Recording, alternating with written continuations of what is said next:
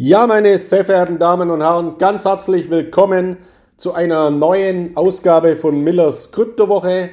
Heute möchte ich mal ein bisschen darauf eingehen, also einen großen ganzen Blick auf unser Geldsystem werfen, auf drei wesentliche Bestandteile, nämlich unser Fiat-Geld, also unser konventionelles Papiergeld, der Euro, der US-Dollar und so weiter, Gold als Anlageklasse. Es gibt ja auch viele, die sagen, nur Gold ist Geld, alles andere ist Kredit, weil natürlich unser Fiat-Geld eben auf Schulden basiert, auf Krediten. Auch das hat seine Berechtigung. Und dann eben das Ganze mal relativieren bzw. in Relation zu setzen zu Kryptowährungen und dem Bitcoin. Dafür habe ich Ihnen auch ein paar Internetseiten mitgebracht, die ganz, ganz interessant sind, das Ganze mal anzuschauen. Aber Beginnen möchte ich heute mal mit einer sehr, sehr interessanten Entwicklung, die ich natürlich nicht verpassen möchte, auch zu erwähnen, weil sie natürlich auch auf der Makroebene etwas ganz, ganz Wichtiges widerspiegelt, äh, ein Signal gibt, beziehungsweise richtungsweisend sein wird. Ich habe ja in diesem Zusammenhang meines Podcasts von Millers Kryptowoche in der Vergangenheit auch schon mal eine Podcast-Folge gedreht zum Thema Metaverse. Für mich ist das Metaverse auch die Zukunft des Internets. Und im Metaverse, also in diesem virtuellen Raum des Metaverses, an dem wir ganz am Anfang stehen, der aber zukünftig immer stärker in unser Leben Einzug halten wird. Da arbeiten zahlreiche Unternehmen daran und wir stehen, wie gesagt, noch ganz am Anfang. Und auch im, die Kryptowährungen, Digitalaktien werden in diesem Metaverse eine ganz, ganz bedeutende Rolle spielen. Dann beginnen wir mal mit diesem Thema, also der Digitalaktien. Wir haben im Jahr 2015 mal eine Entwicklung gehabt, äh, hat man heute fast schon vergessen oder gar nicht so auf dem Schirm, dass sich ein großes US-Unternehmen auf einmal umbenannt hat, nämlich Google. Also selbstverständlich gibt es Google noch, die Internetsuchmaschine, aber der Mutterkonzern heißt eben seit 2015 nicht mehr Google, sondern Alphabet. Also Alphabet ist die Holdinggesellschaft und da gehören eben dann Unternehmen dazu, wie allen voran Google, wie beispielsweise Fitbit oder wie beispielsweise YouTube. Alles sehr, sehr bekannte Unternehmen. Und einen ähnlichen Schritt macht jetzt Facebook. Das wurde eben aktuell von Mark Zuckerberg äh, ja, bekannt gegeben. Äh, es wird eine Holding geschaffen, beziehungsweise die Holding, die es ja schon gibt, die derzeit den Namen Facebook getragen hat, wird ebenfalls umbenannt.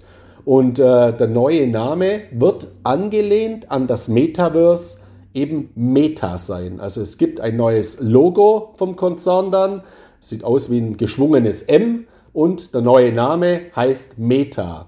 Und unter dieser Aktiengesellschaft von Meta werden dann eben die Unternehmen angesiedelt sein, wie beispielsweise Facebook, wie beispielsweise WhatsApp, wie Instagram oder auch wie Oculus. Oculus ist wieder jetzt nicht ganz so bekannt wie die anderen drei, gehört auch zu Facebook noch, äh, später dann eben zu Meta und Oculus macht relativ viele Dinge im Segment eben der Augmented Reality, der virtuellen Realität. Und diese Dinge, der Extended Reality auch, also und diese Bereiche wiederum, also virtuelle Realitäten, das wird wieder der Basisbaustein sein, um ein Metaverse in der Zukunft äh, zu entwickeln.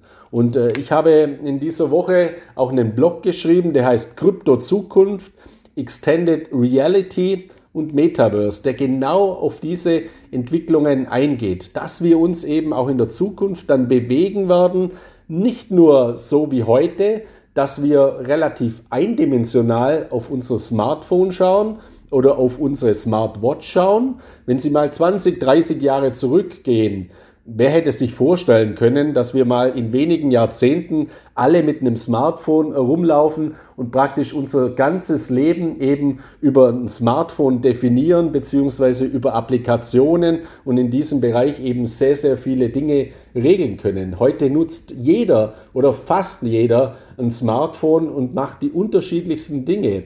Und die Coronavirus-Pandemie hat hier eben natürlich auch noch einen starken Treiber äh, gegeben und dazu weiter beigetragen. Also das ist natürlich auch eine sehr, sehr interessante Entwicklung, die eben auch in diesem Zusammenhang noch ähm, stärker ausgebaut wird und viel weitergehen wird. Also die Extended Reality. Und da stellt sich Facebook eben sehr, sehr gut auf. Und auch die Kryptowährungen, also kryptografische Schlüssel, das eben, was hinter Kryptowährungen steht, das wird in der Zukunft ein großer Bereich sein, der in diesem Metaverse genutzt werden wird. Beispielsweise für Lieferketten, also die Nachverfolgung von Lieferketten über Kryptowährungen oder die Abwicklung der unterschiedlichsten Dinge. Und dort werden wieder eben Kryptowährungen äh, genutzt werden, die eben Smart Contract Plattformen haben. Allen voran die Nummer eins unter den Smart Contract Plattformen, nämlich Ethereum.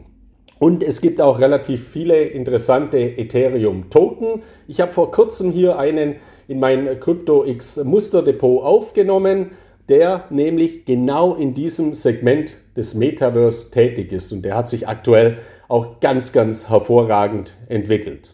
Ja, das mal meine einleitenden Worte zu meinem heutigen Podcast. Ich weiß, ich hätte dazu fast einen eigenen Podcast äh, drehen äh, können, aber ich habe das Metaverse-Thema einfach vor kurzem schon mal angesprochen und ich möchte mich nicht wiederholen. Sie finden ja in unserem Spotify-Podcast auch eine Historie, das heißt, Sie können sich dann diesen Podcast in der Vergangenheit beziehungsweise in unserem Archiv auch gerne anschauen. Also ist auch äh, überhaupt kein Problem zum Thema Zukunft des Internets Metaverse. Also schauen Sie sich das gerne nochmal an, beziehungsweise schauen können Sie es natürlich nicht, ist ja ein Podcast, hören Sie sich das Ganze nochmal an. Dieses Metaverse wird großes Potenzial bringen für Digitalaktien und natürlich auch für Kryptowährungen. Ja, dann eben heute zu meinem eigentlichen Thema, äh, dem, dessen, dem ich mich gewidmet habe, nämlich der Blick auf unser Geldsystem, auf die Säulen, die wir hier derzeit haben, Fiat-Währungen, Edelmetalle und natürlich auch Kryptowährungen, die zunehmend wichtiger werden in diesem Bereich. Und bei aller ja, Kritik, die wir derzeit mal wieder auch sehen beim Thema Kryptowährung, das Ganze ist eine Blase, hochgefährlich, ist eine Spekulation und so weiter. Da muss man eben ganz klar sagen, ja, das, was die wahre Spekulation ist und das, was die Mutter aller Blasen ist, das ist unser konventionelles Geldsystem, weil das nämlich auf Schulden basiert. Der Bitcoin, der basiert nicht auf Schulden. Der Bitcoin, der basiert auf einem Algorithmus. Und das ist eben was ganz, ganz Wichtiges. Das ist was ganz, ganz Entscheidendes.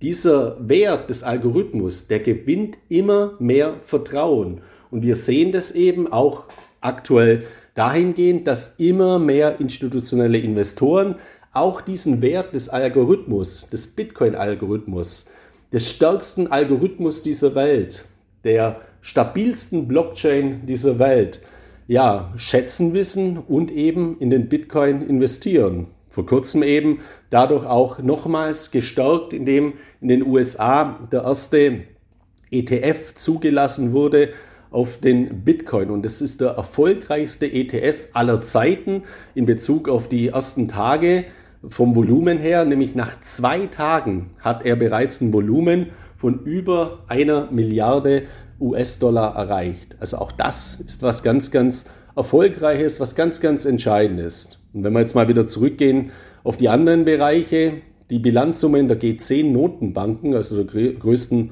der G10-Staaten, ist mittlerweile auf über 25 Billionen US-Dollar explodiert. 50 Prozent des G10 Bruttoinlandsprodukts wurde überschritten. Das ist ein dramatischer Wert.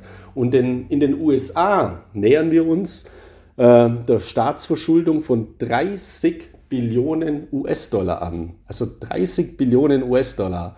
Das sind enorme Werte und da basiert dieses Fiat-Geld darauf.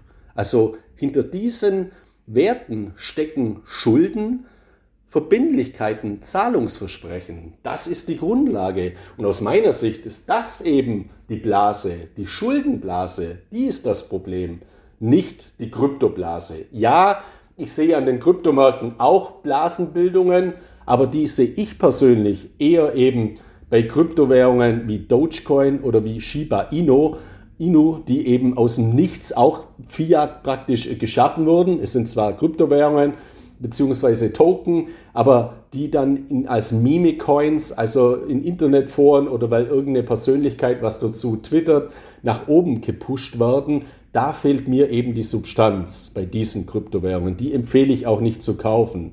Aber bei Kryptowährungen, die Substanz haben, die auch Anwendungen haben, beispielsweise wie der Bitcoin, beispielsweise wie Ethereum, da sehe ich eine derartige Blasenbildung überhaupt nicht. Im Gegenteil. Und deswegen ist es auch mal interessant, wenn man sich mal die Zahlen anschaut. Äh, ich glaube, viele unter Ihnen werden die Internetseite coinmarketcap.com kennen. Das ist ein äh, Informationsportal zu Kryptowährungen, das mittlerweile leider nicht mehr unabhängig ist, muss ich auch äh, mal nochmals darauf hinweisen, sondern das vor einiger Zeit durch Binance gekauft wurde. Also durch eine äh, asiatische Kryptobörse, eine der größten Kryptobörsen der Welt, die aber natürlich schon als dubios auch zu bewerten ist, also als fragwürdig, weil sie eben in zahlreichen Ländern auch ohne Zulassungen agiert und weil sie immer wieder auch äh, hier in diesem Zusammenhang vor massiven regulatorischen Problemen äh, deswegen äh, steht. Also deswegen, Binance ist auch in diesem Zusammenhang schon mit Vorsicht zu genießen. Gleiches gilt auch, man muss wissen, diese Internetseite coinmarketcap.com gehört zu Binance und deswegen gibt es da auch immer relativ viele Verlinkungen äh, zu Binance im Bereich von äh, Exchanges, von NFTs, von Staking-Dienstleistungen, von Lending-Dienstleistungen, ist ja klar weil Binance nutzt es natürlich als Vertriebskanal. Das muss man nur wissen. Also diese Seite ist nicht komplett unabhängig, beziehungsweise sie ist nicht unabhängig. Deswegen kann man auch mal noch andere Seiten immer mal hinzuziehen, wie beispielsweise CoinGecko. Finde ich auch eine ganz, ganz hervorragende Informationsseite. Wenn wir uns jetzt aber einfach mal ein paar Zahlen anschauen von CoinMarketCap.com, die ja belastbar sind, die Zahlen, dann sehen wir aktuell eben eine Marktkapitalisierung von rund 2,6 Billionen US-Dollar bei allen über 13.000 mittlerweile gelisteten Kryptowährungen in Form von Coins und Token, die hier auf dieser Internetseite von coinmarketcap.com ersichtlich sind. Der Bitcoin hat aktuell eine Dominanz, also einen Marktanteil an diesen über 13.000 Kryptowährungen, am Volumen dieser 13.000 Kryptowährungen, an der Bewertung von 44 Prozent. Und Ethereum hat einen Marktanteil von rund 20 Prozent. Das heißt, wenn Sie nur in Bitcoin und Ethereum äh, investieren, dann decken Sie schon zwei Drittel äh, des gesamten Marktvolumens ab. Und es zeigt eben, wie entscheidend diese beiden Kryptowährungen auch als Basisinvestments sind. Schaut man jetzt auf die aktuellen Zahlen der Marktbewertung dieser beiden Kryptowährungen, dann liegt der Bitcoin aktuell bei einer, bei einer Marktbewertung von 1,5 1,5 Billionen US-Dollar und Ethereum bei 513 Milliarden US-Dollar. Also das sind schöne Werte. Das heißt, das ist auch schon mal ein sehr, sehr bedeutendes Volumen.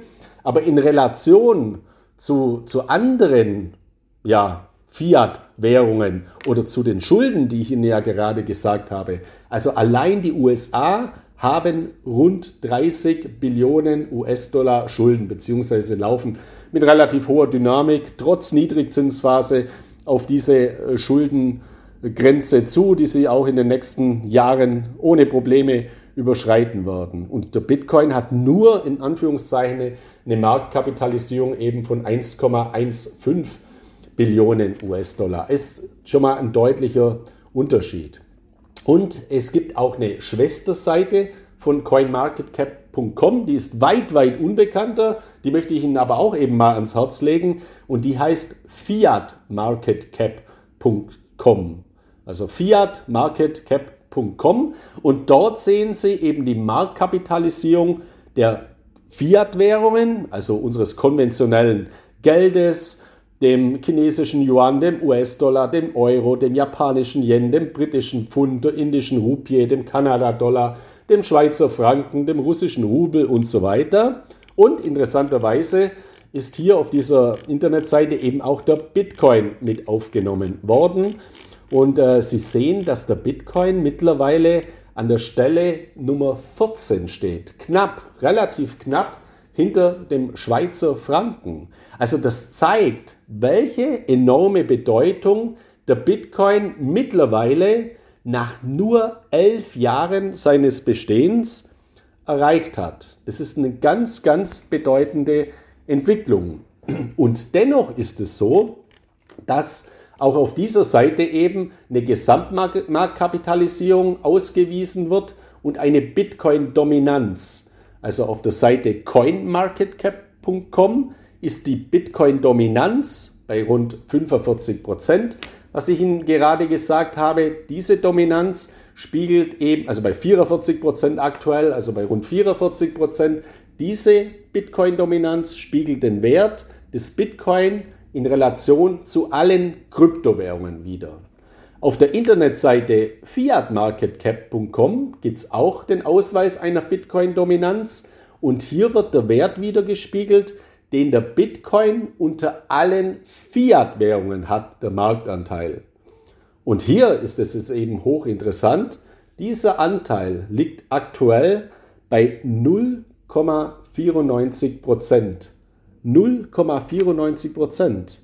Also es ist noch nicht mal ein Prozent Anteil an diesem Fiat-Volumen hat der Bitcoin. Und das ist für mich eben schon eine Zahl, bei der ich sage, hier geht noch mehr. Also hier kann ich mir sehr, sehr gut vorstellen, vor allem weil ja auch diese Geldmengen der Fiat-Währungen fortlaufend ausgeweitet werden. Es wird ja immer mehr Geld gedruckt, um eben die ganzen Probleme der Welt bzw. der Unternehmen, der Staaten, die Finanzierungen mit neu gedrucktem Geld auch zu lösen. Und hier kommt eben der große Unterschied zum Bitcoin dazu. Beim Bitcoin ist das ja nicht der Fall. Die Bitcoin-Menge, die wird zwar auch ausgeweitet durch den Mining-Prozess, aber dieser Mining-Prozess wird ja immer langsamer durch den eingebauten Halving-Effekt und vor allem durch die Limitierung. Es gibt eben eines Tages nur maximal 21 Millionen Bitcoin, nicht mehr. Dollar, Euro, Yen und so weiter. Ja, das ist unbegrenzt druckbar. Was auch nur interessant ist auf dieser Internetseite fiatmarketcap.com ist, Sie sehen, dass nicht der US-Dollar mittlerweile die Nummer 1 ist unter den Währungen vom Volumen, sondern der chinesische Yuan oder der Renminbi, also je nachdem, ob man die Inlandsbezeichnung oder die Auslandsbezeichnung wählt. Also man sieht hier auch, dass China eben hier auch eine ganz, ganz bedeutende Rolle spielt und es ist auch nur noch eine Frage der Zeit, bis China eben seine Währung auch tokenisiert und auf die Blockchain bringt, eben als I-Yuan. Hier muss ich auch nochmal dazu sagen, nein, das wird natürlich keine Konkurrenz zum Bitcoin sein, weil auch die Chinesen Schulden haben, weil auch diese Währung unlimitiert ist und vor allem, weil sie zentralisiert ist. Und China steht ja wirklich jetzt wie kaum ein anderes Land, äh, jedenfalls kaum keine andere Volkswirtschaft, keine andere große Volkswirtschaft für Zentralisierung äh, wie China. Also eine Art, wenn man es in Deutschland immer genannt hat, nach dem Krieg, wir waren soziale Marktwirtschaft, also ist in China irgendwo eine kommunistische Marktwirtschaft wobei, oder eine sozialistisch geführte Marktwirtschaft, wobei das ja auch schon wieder fast ein Widerspruch in sich ist, aber so ist es eben mal, wenn man sich äh, das ganze, die ganzen Entwicklungen auch in China anschaut. Dennoch wird eben China in diesem Zusammenhang wichtig bleiben und das Gesamtkonzept, also auch der Tokenisierung der CBDC-Coins, der Staatsbank-Kryptowährungen, die wird auch das gesamte Ökosystem weiter fördern und äh, das wird wiederum auch den Bitcoin als limitierte Kryptowährungen äh, zugutekommen. Ja, und dann äh, habe ich ja in meinem PDF auch noch das dritte, die dritte Anlageklasse mit drin, eine der wichtigsten Anlageklassen, eine der ältesten Anlageklassen, die seit 5000 Jahren ihre Berechtigung und ihren Bestand hat, nämlich das Edelmetall Gold ich bin davon überzeugt, dass Gold auch in Zukunft ein ganz wichtiger Baustein bleiben wird. Ich rate immer dazu, sowohl in Bitcoin als auch in Gold zu investieren, in Edelmetalle als auch in weitere äh, Kryptowährungen äh, zu investieren. Für mich ist das nie eine Frage von entweder oder. Dennoch ist es natürlich bei Gold auch so, dass auch hier die Vorteile der Tokenisierung in Zukunft verstärkt genutzt werden können, weil eben auch Gold tokenisiert wird. Ich habe meinen Leser von CryptoX vor kurzem mal einen goldgedeckten Token aus Australien vorgestellt, der wiederum läuft über die Blockchain von Ethereum. Das heißt, man hat sein Gold sicher in Australien verwahrt und kann seinen Ethereum-Token, der mit Gold gedeckt ist, über seine Hardware-Wallet, eine Bitbox, einen Ledger, einen Trezor, einen Elipal, einen KeepKey, seine Private Keys sicher auf einer Hardware-Wallet verwahren. Das heißt, ich habe mein Gold immer dabei. Das ist was ganz, ganz Tolles und Viele sind sich dieser Möglichkeiten noch gar nicht bewusst. Also auch hier werden wir in der Zukunft massive Tokenisierungseffekte haben. Edelmetalle werden tokenisiert werden, Diamanten werden tokenisiert werden, andere Währungen werden tokenisiert werden, Aktien werden tokenisiert werden, Immobilien werden tokenisiert werden. Alles oder vieles zumindest wird in Zukunft in der Blockchain abgebildet werden. Und dadurch, dass dann eben digitale Funktionalitäten und Applikationen, dezentrale Applikationen vorhanden sind, ist das wiederum die Grundlage dafür, was ich Ihnen vorher gesagt habe, nämlich für die Existenz und das Aufkommen eines Metaverses, das die reale Welt kombiniert eben mit der digitalen Welt und die Brücke ist die Tokenisierung, sind kryptografische Schlüssel in Form von Kryptowährungen. Ich habe vorher noch einen Vergleich gezogen äh, auf fiatmarketcap.com. 0,94% beträgt hier der Anteil des Bitcoin. Wenn ich jetzt zum Abschluss noch einen Vergleich ziehe zu Gold und Bitcoin in Bezug auf die Bewertungsrelationen, dann ist es eben so, dass die Marktkapitalisierung alles, allen Goldes, allen geförderten Goldes auf dieser Welt rund 10 Billionen US-Dollar beträgt. 10 Billionen US-Dollar. Und hier wieder in Relation zum Bitcoin, da stehen wir eben bei 1,15 Billionen US-Dollar.